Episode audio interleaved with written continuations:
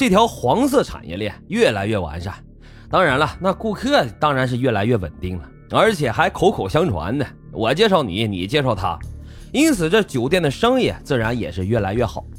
李氏三兄弟呢也赚到了不少钱，但是这哥仨那依然不想止步于此，他们还想赚更多的钱。所以说，人的这个欲望啊，那是无穷尽的。在同年的十二月份，这兄弟三人又拿出了一笔资金，开设了一家游戏厅。不过，这游戏厅那仍然只是表面上是孩子们的生意，其实私底下在游戏厅的地下一层，那才是核心之地。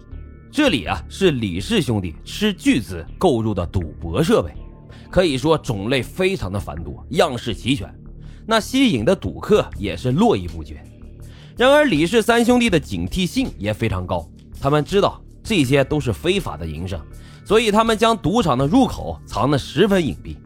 同时，一楼的工作人员呢，会跟这个来的客户进行对暗号，只有通过了暗号，工作人员才会带着赌徒来到负一层。如果是生面孔，也没有这些老赌徒介绍的话，那工作人员就会回答的非常的官方，一问三不知，啥也不知道。就这样，李氏兄弟靠着灰色产业在哈尔滨疯狂的敛财，短短两年的时间里，三个兄弟那个个身家过亿。这突如其来的成功也让李氏兄弟非常膨胀，他们开始肆无忌惮的在公共场所惹事，打架斗殴那都是常有的事儿。至此啊，他们俨然也就成为了当地的土皇帝，可以说一时间风光无限，无人敢惹。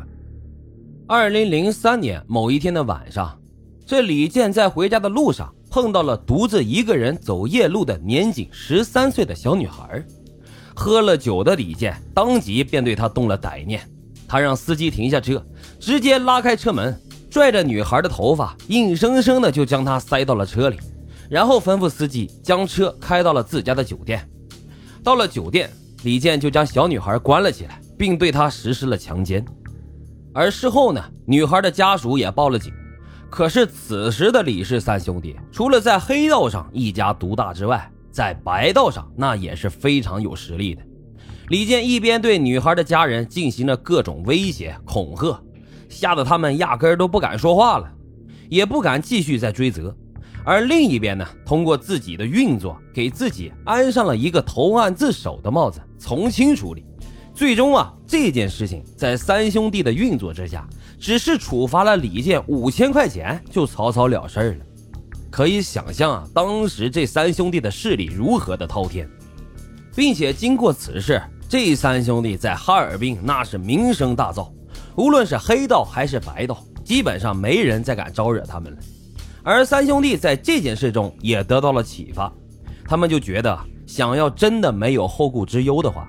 黑道上一家独大那是不行的，白道上那也必须只手遮天。单单是黄和赌的这两个灰色产业给他们带来的财富，已经不能够满足三兄弟的野心了。他们想要得到权力和地位，想要成为真正的哈尔滨的皇家贵族。之后呢，心思缜密的李伟先是嘱咐弟弟李健啊，去赶紧创立一个民营的电力工程公司。然后靠着自己的关系，再逐步进军电力行业。之后更是一路带着李彤慢慢的晋升。为了往上爬，李伟采取了各种各样的方法去结交上层的人脉，为自己以后铺路。随着他一点一点往上爬，李伟手中的权力也越来越大，违反规则、肆意敛财的违法行为呢，也是越干越多。他一边向上安抚，一边向下打压。二零一零年，李伟担任了哈尔滨市电业局局长助理兼电力实业集团董事长这个职位。这个职位啊，可以直接干预到电力工程的项目，完全符合李伟的预期呀。又经过一年的运作，李伟直接就升任了电业局的副局长。之后，他又扶持弟弟李彤当上了哈尔滨电力实业集团公司的总经理。这一下，李伟就正式可以开始自己的计划了。他开始利用自己的权力，独揽了全市的带电接引工程，然后再通过串通投标的方式，让弟弟李彤的电力实业集团中标。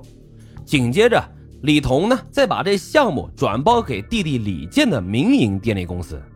就这样，李氏三兄弟轻而易举的就完成了权力和工程的变现。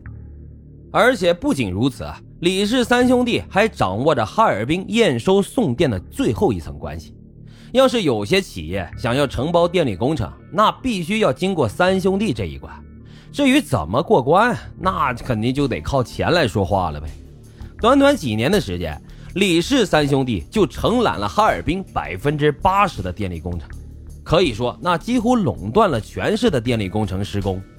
而且这些还不够。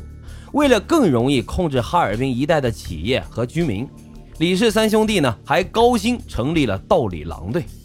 这个队伍大多数都是一些出狱的劳改犯，当然啊还有一些二进宫的也不在少数。个个呢是膘肥体壮、五大三粗，有的人脸上还带着刀疤，一看就很唬人，让人不禁退避三舍。而且这些人啊，那只听从李氏三兄弟的命令，对他们三兄弟言听计从。无论是违法还是违规，这些人丝毫都不在乎。